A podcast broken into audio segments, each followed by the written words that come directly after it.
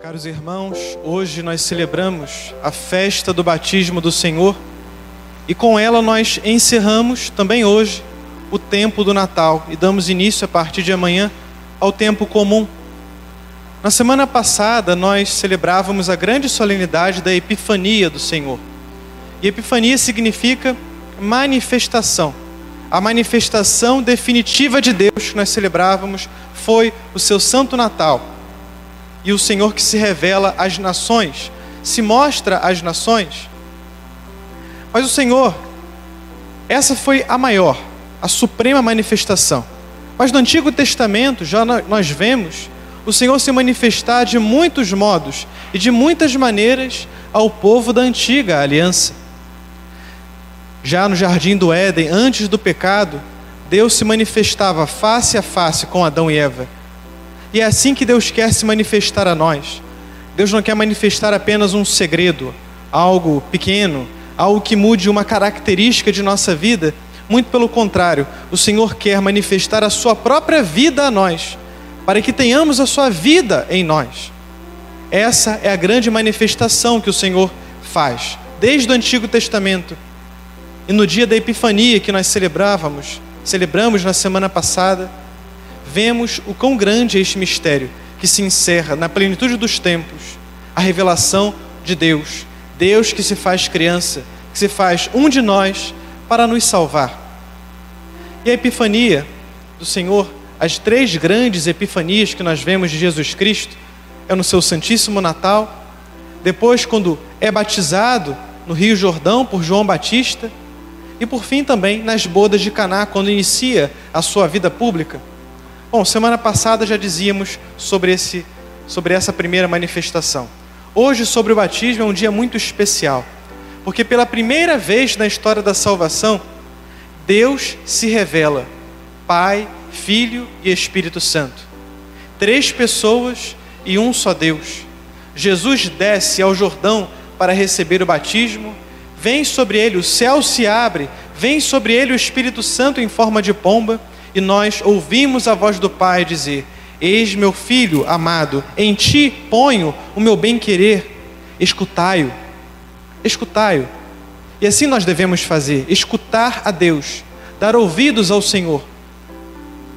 E assim que o Senhor pede a cada um de nós, que coloquemos todo o nosso ouvido, todo o nosso bem-querer nele, na Sua vida divina, que Ele nos comunica, que Ele dá a cada um de nós.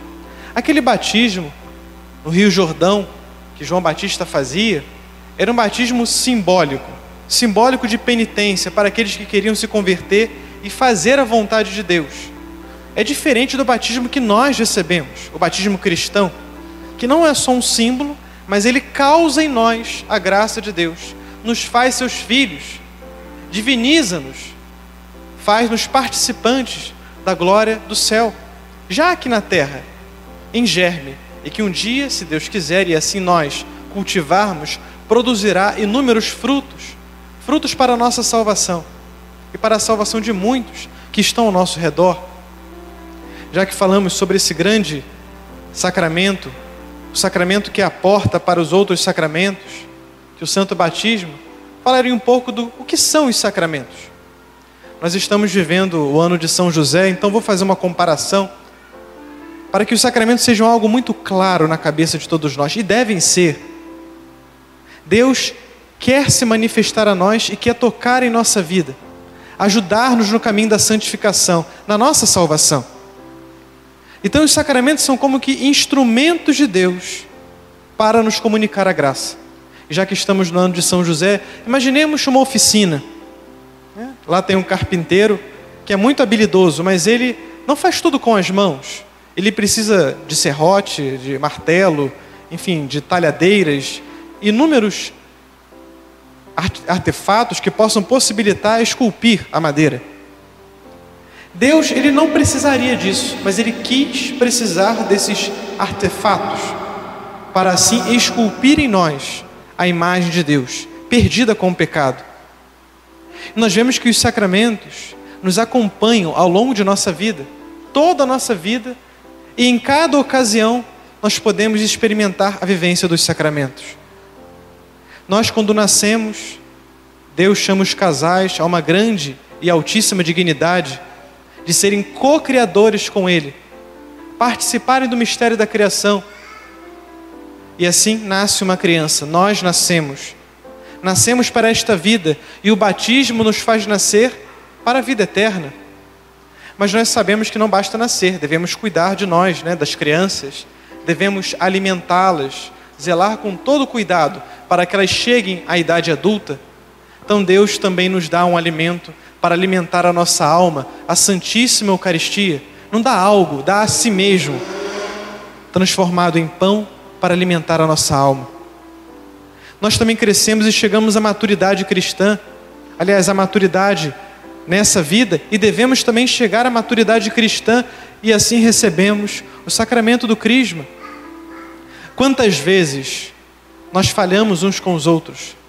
Né? Pequenas falhas, algum motivo que devemos pedir desculpas, nos reconciliar com os nossos irmãos. E nós também temos nos sacramentos o sacramento da penitência para pedir, para pedir perdão a Deus. Porque um pecado, ele pode até ser contra o irmão, mas ele é sempre e em última instância uma ofensa a Deus. E devemos pedir perdão ao Senhor através do sacramento da penitência, através da confissão.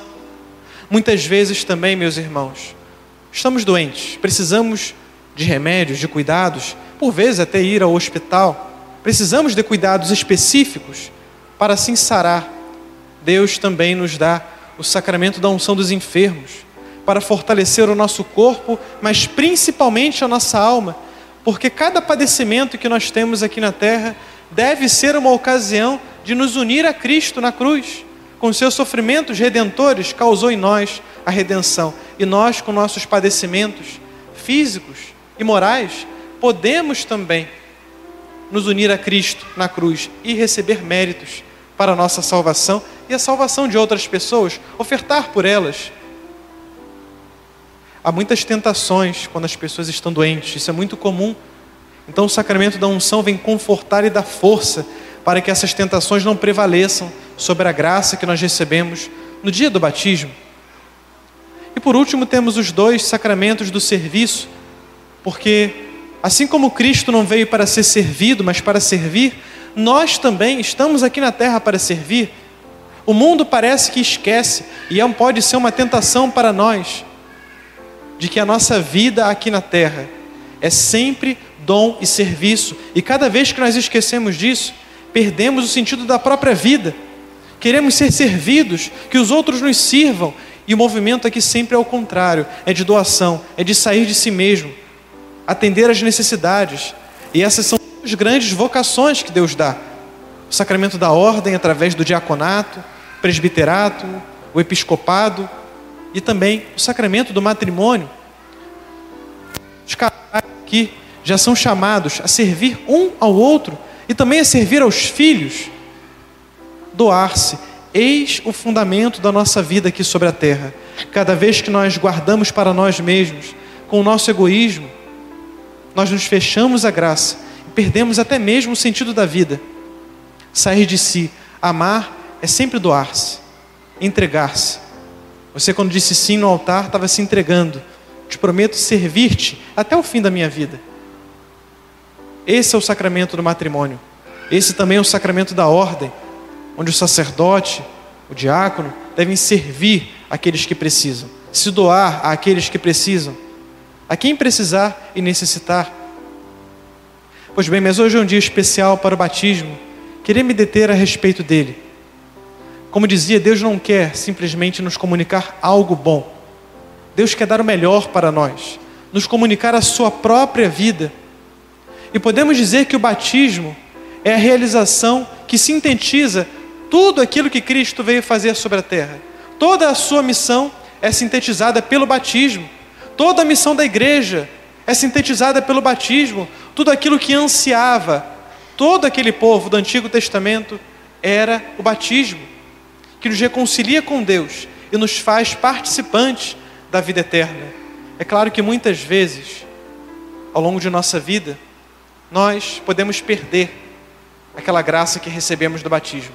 Como recuperamos? O sacramento da confissão. É muito bonito no dia do batismo, os pais e os padrinhos próximos ao sacerdote, já com a criança, trazem a criança para o batizado. Nós perguntamos: o que pedem à igreja? E os pais os padrinhos respondem: o batismo. E o que querem do batismo?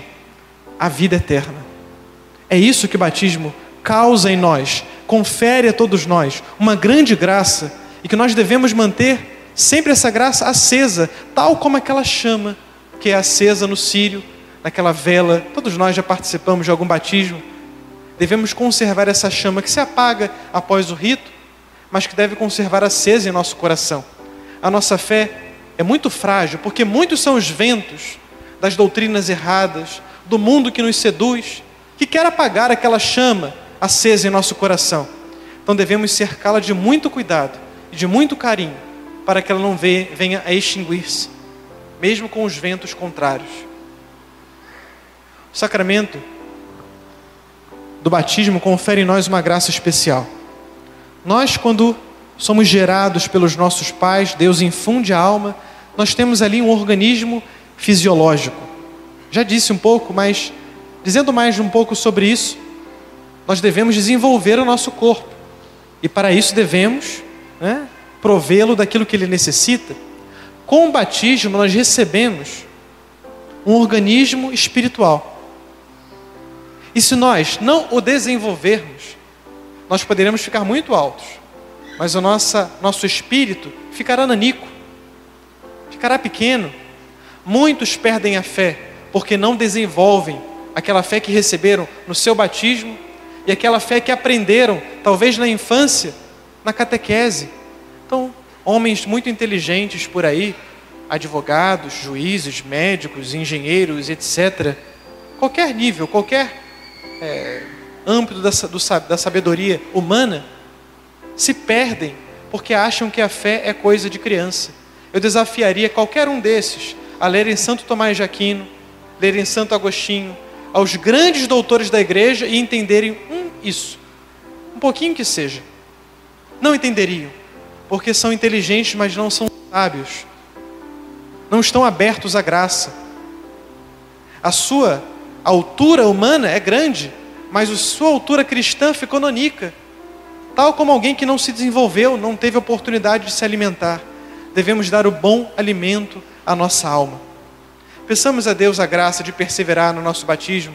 Hoje que tivemos a graça de renovar isso, que nós recebemos essa grande graça que recebemos, certamente a maioria de nós, quando crianças, renovar aquelas promessas que nós fazemos, tudo aquilo que prometemos ao Senhor e que se estamos aqui queremos de fato alcançar a santidade e pedir a Deus perdão dos nossos pecados para assim estar com Ele eternamente. Então peçamos a, também a Virgem Maria, nossa mãe, que cuide de nós e zele por todo nós com muito carinho. Ela cuida, com toda certeza, e nós sejamos sempre solícitos para com os pedidos que ela mesma nos faz. Louvado seja nosso Senhor Jesus Cristo. Para sempre seja louvado.